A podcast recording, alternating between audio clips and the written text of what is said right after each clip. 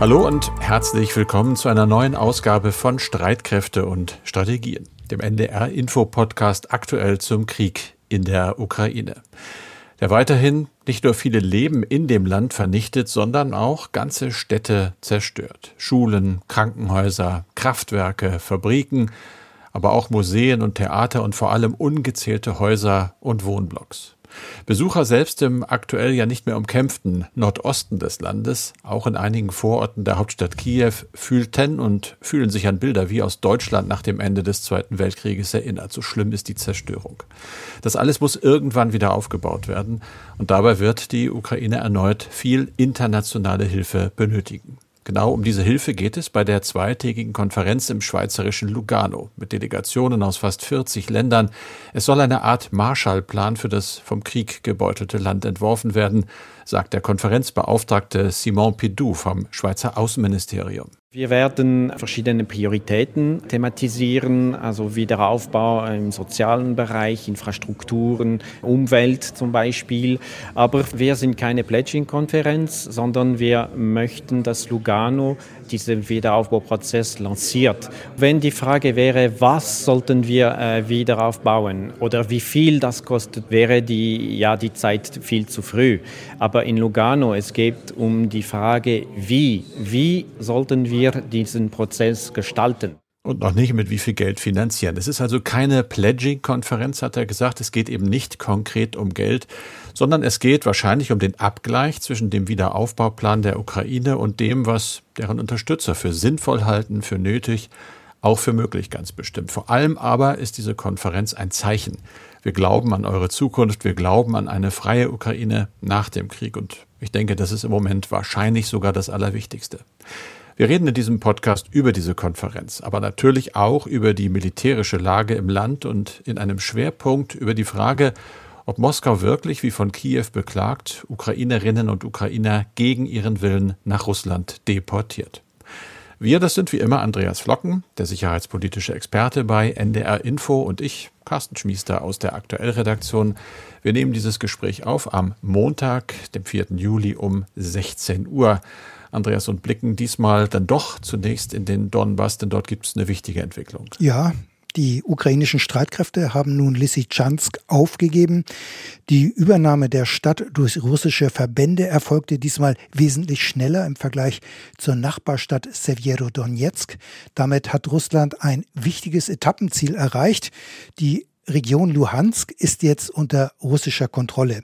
Putin hat den russischen Truppen zur Einnahme der Region dann auch gleich gratuliert.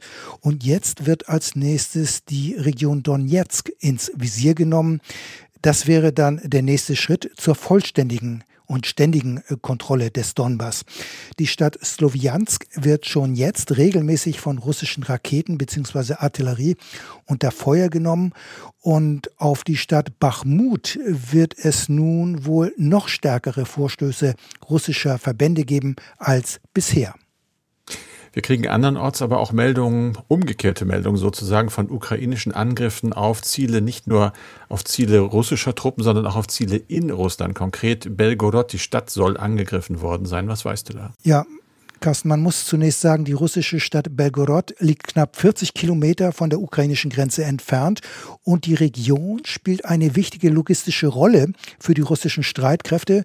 Nach Angaben des Moskauer Verteidigungsministeriums sind drei ukrainische Raketen vom Typ Totschka auf die Stadt abgefeuert worden. Und zwar war das am Wochenende. Es seien mehrere Wohnhäuser getroffen worden, keine militärischen Ziele. Vier Zivilisten wurden danach getötet. Es ist allerdings nicht das erste Mal, dass Belgorod angegriffen worden ist.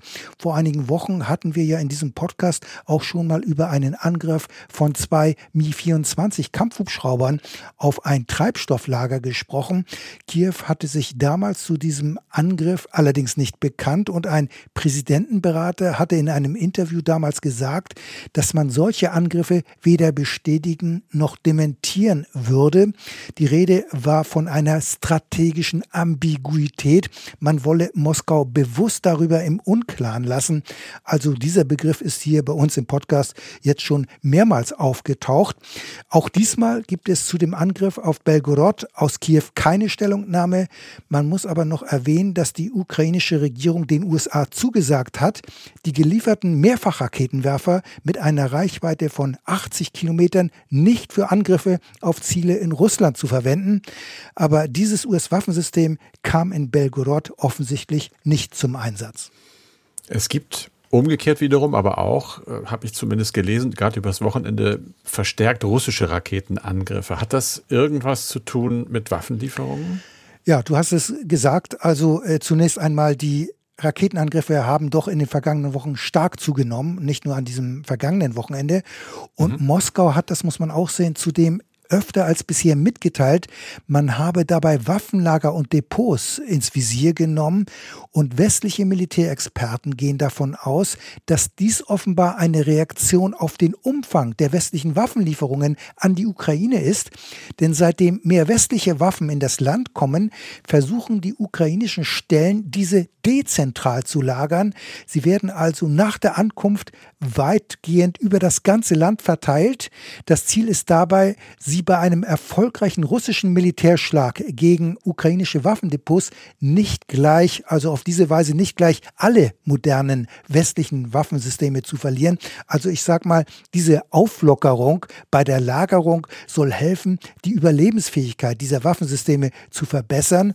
Und das gilt natürlich vor allem auch für schwere Waffen, wobei wir zugleich aber auch hören, dass diese Waffen, diese schweren Waffen bereits im Einsatz sind.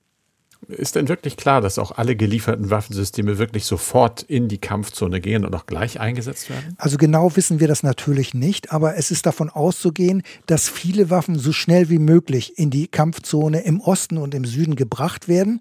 Aber vermutlich müssen die Systeme auch zwischengelagert werden in eine Art, wie soll ich sagen, Verteiler stellen.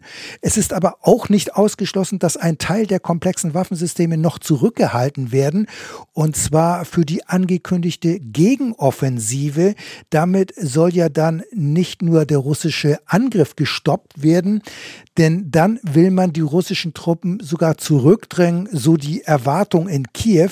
Allerdings kennen wir nicht die genaue ukrainische Operationsplanung, aber es ist davon auszugehen, dass man sich darüber schon seit einiger Zeit mehr als nur Gedanken macht, denn es war ja auch immer wieder von einer Sommeroffensive die Rede.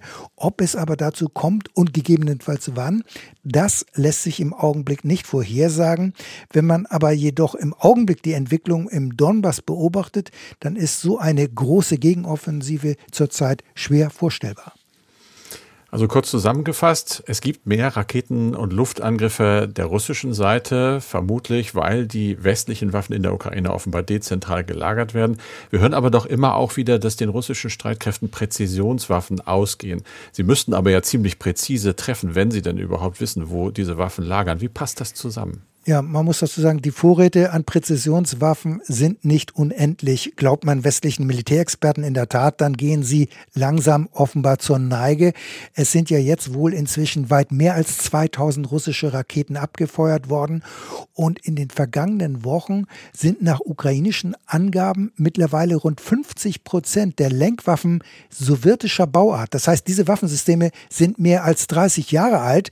Außerdem gibt es Berichte, dass zunehmend auf Anti-Schiffsraketen von den russischen Streitkräften äh, zurückgegriffen wird. Und diese sollen weniger treffgenau sein als andere Waffensysteme.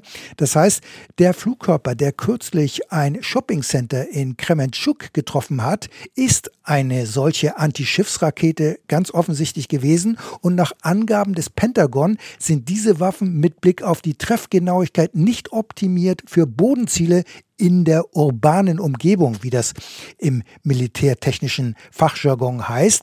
Also alles spricht dafür, dass die russischen Streitkräfte bei den Präzisionswaffen nicht mehr aus dem Vollen schöpfen können. Carsten, und jetzt geht's in die Schweiz. Du hast bereits anfangs ja über die Wiederaufbaukonferenz für die Ukraine in Lugano gesprochen. Sie hat mit Stellungnahmen der Teilnehmerstaaten begonnen. Was waren denn da die wichtigsten Aussagen? Es hat sich zum Beispiel der ukrainische Präsident Zelensky zu Wort gemeldet, zugeschaltet. Eigentlich hatte er mal kommen wollen, das geht aber nur nicht wegen des Krieges. Er hat gesagt, das sei die gemeinsame Aufgabe der gesamten demokratischen Welt, dieses vom russischen Angriffskrieg zerstörte Land wieder aufzubauen. Das hat er in dieser Videoansprache gesagt. Und die Unterstützung seines Landes sei der wichtigste Beitrag des Westens zum Weltfrieden starke Worte. Dann kamen große Zahlen. Äh, der Premierminister Schimmel hat sich geäußert und hat ein bisschen mal das Ganze konkretisiert. Nach seinen Angaben braucht die Ukraine für so eine Art Marshallplan zum Wiederaufbau 750 Milliarden US-Dollar. Das ist eine Zahl, die im Raum steht. Bereits jetzt seien schon Infrastrukturschäden entstanden in Höhe von über 100 Milliarden. Da kriegt man mal so ein bisschen eine Ahnung, ja, über was für Dimensionen dort geredet wird. Mehrere hundert Milliarden Euro, diese Zahl, umgerechnet halt von Dollar, kursiert auch schon am ersten Tag, am Auftakt eigentlich dieser Konferenz, die aber ja eben, das hat äh, eingangs ja auch schon der Konferenzbeauftragte Pidou gesagt, keine wirkliche konkrete Geberkonferenz ist. Da werden also nicht bestimmte Summen zugesagt, sondern es wird zunächst mal ein Fahrplan diskutiert. Wie können wir das machen? Und es wird auch nach Reformen gerufen. Das wird auch diskutiert werden müssen. Äh, es wurde noch mal darauf hingewiesen in der Vorberichterstattung, dass die Ukraine immer noch ein äußerst korrupter Staat ist, sagt zum Beispiel Transparency International, die Organisation, die sich immer anguckt, wie korrupt ist die Welt eigentlich. In Europa stehen nach ihren Angaben nur Russland und Aserbaidschan noch schlechter da. Das ist natürlich äh, Zelensky klar, der hat auch gleich gesagt, äh, er habe eine Vision eines intelligenten Aufschwunges und er wolle die Ukraine in eine digitale Demokratie umwandeln. Typisch für so einen Auftakt einer Konferenz, große Worte, auch übrigens von Ursula von der Leyen, die Chefin der EU-Kommission, die hat gesagt, dass sie zusammen mit Bundeskanzler Scholz und anderen internationalen Partnern eine dann eben Geberkonferenz veranstalten wird, aber erst nach dem Sommer. Dann wird es also wirklich konkret. Carsten, du sagst, es wird in Lugano kein Geld gesammelt, das habe ich schon verstanden, aber man mhm. muss doch sehen, in der Ukraine herrscht immer noch Krieg. Muss mhm. es nicht da zuerst eine Waffenruhe geben und erst dann die Wiederaufbaukonferenz? Wird hier nicht der zweite Schritt vor dem ersten gemacht? Macht diese Konferenz überhaupt noch Sinn? Also nach, ja, nach Angaben der Veranstalter macht sie eben Sinn, weil es eben noch nicht um die konkrete Phase geht, sondern äh, ich denke mal, das ist erstmal ein Abtasten beider Seiten. Es ist ja nicht so, dass der Westen sagt, wir geben euch hunderte Milliarden äh, Dollar oder Euro dann und ihr macht damit, äh, was ihr wollt, sondern wir sagen euch, und es geht ja zum Beispiel auch um den Beitritt irgendwann mal der Ukraine in die Europäische Union, was für Forderungen wir haben, wie wir uns das vorstellen. Also so verstehe ich das. Im Moment wird sozusagen der Fahrplan geschrieben, aber die Busse oder die Lastwagen stehen noch in den Depots und die fahren dann tatsächlich, um mal das Bild so zu zeichnen, los, erst wenn der Krieg tatsächlich vorbei ist. Okay, so viel also zur mhm. Konferenz in Lugano und jetzt noch eine Konferenz, von der nicht sofort greifbare Ergebnisse erwartet werden, wohl aber wichtige Weichenstellung. Gemeint ist die sogenannte konzertierte Aktion gegen Preissteigerungen in Deutschland, denn es gibt hier ja einen Zusammenhang mit dem Ukraine-Krieg. Bundeskanzler Scholz hatte den Dialog mit Gewerkschaften, Arbeitgebern, Bundesbank und Wissenschaftlern angeschoben, um etwas gegen die Teuerung in Deutschland zu tun. Carsten, gibt es denn schon eine Idee, in welche Richtung diese konzertierte Aktion gehen könnte? Das wäre schön, wenn es nur eine wäre, dann könnte man sich vielleicht schnell einigen. Ich habe viel gelesen und es gibt ganz, ganz viele und auch sehr unterschiedliche Ideen. Es gibt eine Analyse, da sind sich, glaube ich, alle einig. Im Moment ist vor allem der Gaspreis, sind die Energiekosten das größte Problem. Sozialer Sprengstoff hat Bundeskanzler Scholz in einem ARD-Interview dazu gesagt, der muss jetzt erstmal entschärft werden. Die größte Herausforderung sieht er dann aber erst im nächsten Jahr bei den Preisen. Er geht offenbar davon aus, dass es noch so weitergehen wird, dass die Teuerung zunächst sich fortsetzt. So, und jetzt kommen wir zu den Ideen. Ich nenne mal nur ein paar. Der Deutsche Gewerkschaftsbund hat zum Beispiel gesagt, wir brauchen eine Preisgarantie für den Grundbedarf an Strom und Gas. Soll so funktionieren, da wird für jeden Erwachsenen und jedes Kind eine Art Grundvolumen an Strom und Gas festgelegt. Das wird dann unterstützt. Äh, alle, jeder, der mehr oder jede, der mehr verbraucht oder die mehr verbraucht, zahlt dann eben. Das ist so eine Idee. Dann gibt es natürlich die Position der Gewerkschaften, die sagen, wir haben eine Teuerung im Land, dagegen helfen nur wirklich erhebliche Tariflohnsteigerungen, die das vollumfänglich ausgleichen müssen. Da weiß man jetzt schon, dass die Arbeitgeberseite sagt, so nicht. Da wird es viele Diskussionen geben müssen. Dann gab es ja die Meldung, Bundeskanzler Scholz habe darüber nachgedacht, die Beschäftigten mit einer Einmalzahlung zu entlasten. Auch sofort heftig kritisiert. Inzwischen heißt es aus dem Kanzleramt, das sei eine Erfindung gewesen. Wahrscheinlich ist da wirklich aber doch drüber nachgedacht worden. Die Grünen sagen, wir müssen umverteilen. Zu Deutsch, die, die viel Geld haben, müssen mehr bezahlen. Die, die wenig oder nur mittlere Einkommen beziehen, müssten entlastet werden. Die FDP, auch kein Wunder, komplett gegen mehr Ausgaben und höhere Steuern. Also im Moment äh, streiten sich auch die Ökonomen. Da gibt es die eine Seite, die auch sagt, tatsächlich höhere Löhne und Sozialleistungen sind eine Lösung. Andere sagen, nein, das ist Gift. Es wird viel diskutiert werden, auch jetzt zum Beginn natürlich schon der konzertierten Aktion und auch weiter zum Beispiel über die Senkung der Mehrwertsteuer auf Grundnahrungsmittel oder über einen Preisdeckel sogar für Grundnahrungsmittel. Das hat die Linke ins Gespräch gebracht. Was man heute sagen kann, ist, es wird noch viele Treffen geben und man erwartet eigentlich Konkretes erst nach dem Ende des Sommers, weil dann auch, so ist zumindest die Position der Macher dieser konzertierten Aktion, das Ausmaß der weiteren Preissteigerungen und auch die Abschätzung der Dauer eher klar ist und dann kann man halt gezielter Maßnahmen besprechen. Mhm. Also viele Ideen, mal sehen, was die konzertierte Aktion bringen wird. Wir blicken jetzt aber noch einmal in die Ukraine. Carsten, Präsident Zelensky wirft Moskau vor, Ukrainer nach Russland zu deportieren. Er spricht in diesem Zusammenhang von niederträchtigen Kriegsverbrechen. Unsere Kollegin Julia Weigelt hat sich mit diesem Thema beschäftigt. Da stellt sich zunächst einmal die Frage, in welchem Umfang werden Menschen von der Ukraine nach Russland gebracht. Carsten, was kann man dazu sagen? Was hat Julia da herausgefunden?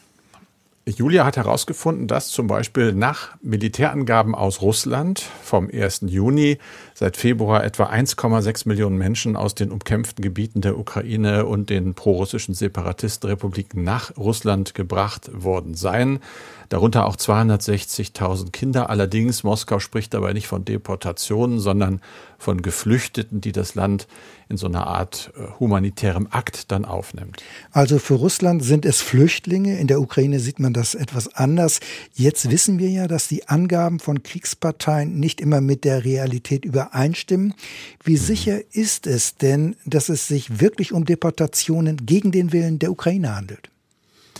Das kann man einfach, du deutest es an, im Moment in dieser Situation nicht wirklich mit hundertprozentiger Sicherheit sagen. Julia hat zum Beispiel mal bei Amnesty International nachgefragt, der Menschenrechtsorganisation, und dort gehört, man sei sich dieser Probleme und Anschuldigungen bewusst, führe eigene Untersuchungen durch, aber im Moment gäbe es keine ausreichend unabhängigen Informationen für ausführliche Antworten. Julia hat sich auch beim Internationalen Komitee des Roten Kreuzes erkundigt. Dort gab man sich noch bedeckter und hat gesagt, Zitat, das humanitäre Völkerrecht besagt erstens, dass Zivilisten niemals von Streitkräften angegriffen werden dürfen. Es besagt auch, dass Zivilisten das Recht haben, ein Konfliktgebiet zu verlassen, wann immer sie es wollen, aber eben auch, dass sie nicht gegen ihren Willen vertrieben werden dürfen. Zitat Ende.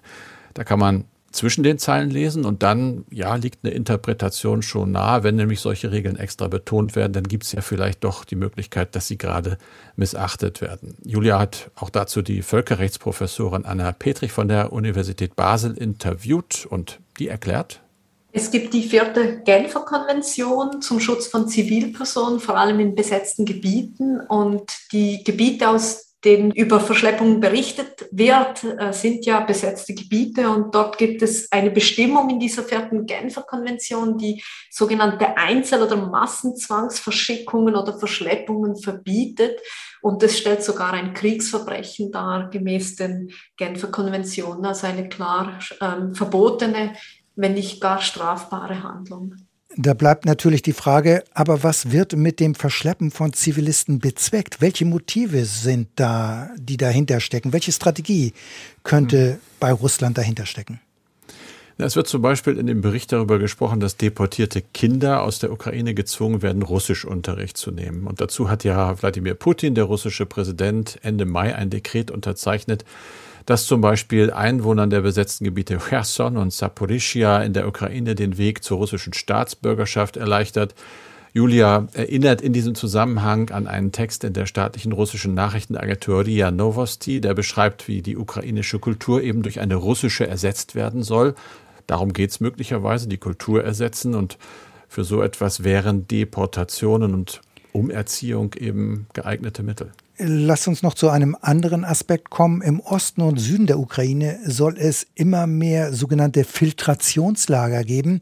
Damit wollen die russischen Besatzer ukrainische Kämpfer unter den fliehenden Zivilisten ausmachen. Was wissen wir über solche Lager? Da macht Julia auf eine Rede des US-Botschafters Michael Carpenter vor dem Ständigen Rat der OSZE in Wien aufmerksam, also der Organisation für Sicherheit und Zusammenarbeit in Europa, der auch Russland angehört. Carpenter hat Mitte Mai Infos der Vereinigten Staaten zusammengefasst und danach haben die russischen Streitkräfte mindestens mehrere tausend Ukrainer in sogenannte Filtrationslager gesteckt. Dabei seien die Menschen auch geschlagen, gefoltert worden, um eben rauszukriegen, ob sie dem ukrainischen Staat gegenüber loyal sind und wenn ja, in welchem Umfang. Wenn das attestiert werde, drohe die Verschleppung in die sogenannte Donetsker Volksrepublik und dort hätten diese Menschen laut USA dann ein düsteres Schicksal vor sich. Ja, und das heißt vermutlich Strafverfolgung. Was geschieht denn mit den Ukrainern in Russland? Können sie in andere Länder ausreisen, vielleicht sogar zurück in die Ukraine? Das können sie im Prinzip, aber eben oft nur im Prinzip. Das ist wohl wirklich nicht so ganz einfach. Dazu hat äh, Julia Weigelt eine Reportage in der Wochenzeitung Die Zeit gefunden. Da werden verschiedene Netzwerke von Russinnen und Russen beschrieben, die diese Ukrainer unterstützen damit sie dann über die russischen Westgrenzen kommen. So sollen sie zum Beispiel in Richtung Lettland oder Estland im Baltikum weiterreisen. Die meisten seien tatsächlich Geflüchtete, die ihre zerstörten Häuser verlassen hätten und nach Russland gingen, weil es aber doch der letzte Ausweg für sie war. Soweit also die Nachforschungen von Julia Weigelt zu Deportationen im Ukraine-Krieg. Weiterführende Links und Quellen haben wir in unsere Shownotes gepackt. Und wir haben noch eine E-Mail, die ich gern vorlesen möchte und du wirst die wie immer netterweise beantworten. Lothar Bauer hat uns geschrieben. Äh, nach ihren, also in diesem Fall unseren Aussagen, gibt es immer mehr Waffenlieferungen aus dem Ausland, gemeint ist für die Ukraine. Die russischen Truppen melden, dass sie immer wieder ausländische Waffenlieferungen vernichtet haben. Aus ukrainischer Sicht sollten mit diesen Waffenlieferungen eigentlich dann ja auch Erfolge zu verzeichnen sein, aber über solche Erfolge wird nicht berichtet. Seine Frage dann, werden diese Waffen eigentlich schon eingesetzt? Also Waffenlieferungen sind ein schwieriges Feld, denn natürlich werden die Transporte und die genauen Wege, wie Waffensysteme in die Kampfzone kommen, geheim gehalten. Und ich denke, das ist verständlich, denn die russischen Streitkräfte sehen eine ihrer zentralen Aufgaben darin, den westlichen Waffennachschub für die Ukraine zu unterbinden. Und die Wege liegen eigentlich auch auf der Hand, denn der See- und Luftweg ist ausgeschlossen, also bleibt ja nur noch der Landweg. Und wenn es richtig ist, dass Ungarn weiterhin keine Transporte über sein Territorium zulässt, dann bleiben in der Praxis neben der Slowakei nur noch Polen und Rumänien, über die Waffen in die Ukraine kommen können. Und dann lassen sich Waffen ja auch nur über die Straße oder über die Eisenbahn ins Land bringen. Ja, muss man sagen, es stimmt. Russland hat bereits öfter gemeldet, Depots mit westlichen Waffensystemen zerstört zu haben.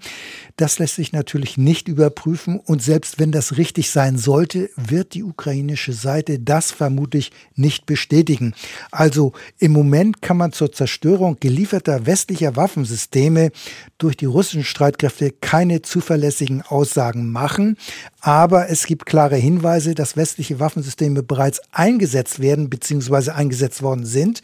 Das gilt insbesondere für den Beginn des Krieges, als ja schultergestützte Panzerabwehrwaffen und Stinger-Flugabwehrraketen erheblich dazu beigetragen haben, dass der russische Vormarsch auf Kiew gestoppt und schließlich sogar abgebrochen worden ist.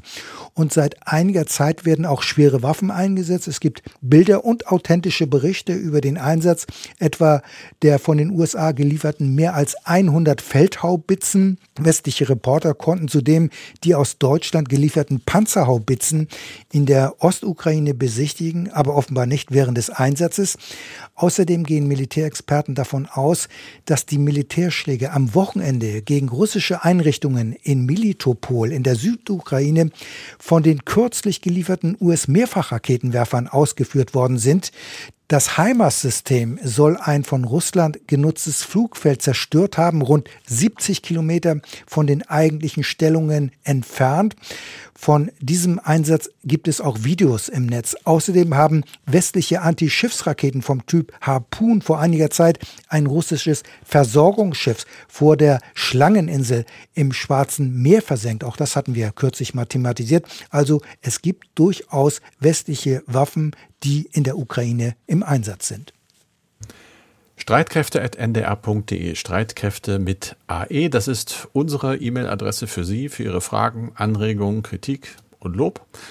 Und das war's für diesen Podcast mit Andreas Flocken und mit Carsten Schmiester. Zum Schluss doch noch was, nämlich eine Empfehlung von mir. Leonora mit 15 zum IS. Das ist ein Podcast, auch ein Podcast, und der dreht sich um eine der bekanntesten deutschen Anhängerinnen der Terrormiliz Islamischer Staat und um ihren Weg zurück nach Deutschland. Wir haben wirklich alles versucht. Es ist einfach nur eine Katastrophe und ich bin wirklich, wirklich ratlos und weiß einfach nicht mehr weiter. Äh, Game over. Wirklich, Game over.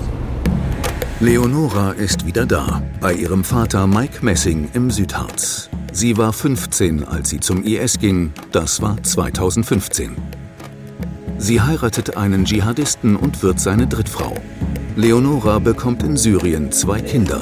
Mein größter Wunsch ist natürlich, dass wir zusammengehen, aber wenn es wirklich nicht klappt, dann lasst wenigstens die Kinder gehen. Nach zwei Jahren Gefangenenlager können Leonora und ihre Töchter nach Deutschland zurückkehren. Sie hat Krieg erlebt, Hunger und Gewalt und kommt vor Gericht. Ich habe noch nie so gezittert, dass ich dadurch nicht reden konnte. So ging mir das an dem Tag. Ne? Ich habe nur so den Anwalt angeguckt und habe nur zu ihm gesagt, alles, was Sie reden können, bitte reden Sie, weil ich kann nicht reden. In sechs Jahren vom Südharz nach Syrien zum IS und zurück. Na, du bist viel zu groß geworden. Was ist das denn? Vater und Tochter wurden auf eine harte Probe gestellt. Die nächste kommt jetzt. Gerade in, in den letzten Tagen, als sie dann noch hier bei uns war, da ist viel kaputt gegangen. Wirklich viel. Das macht einen traurig, das macht einen wütend, das macht einen manchmal mutlos. Die lange Reise von Mike Messing und seiner Tochter Leonora geht weiter. Fünf neue Folgen Leonora mit 15 zum IS. Als Podcast in der ARD Audiothek.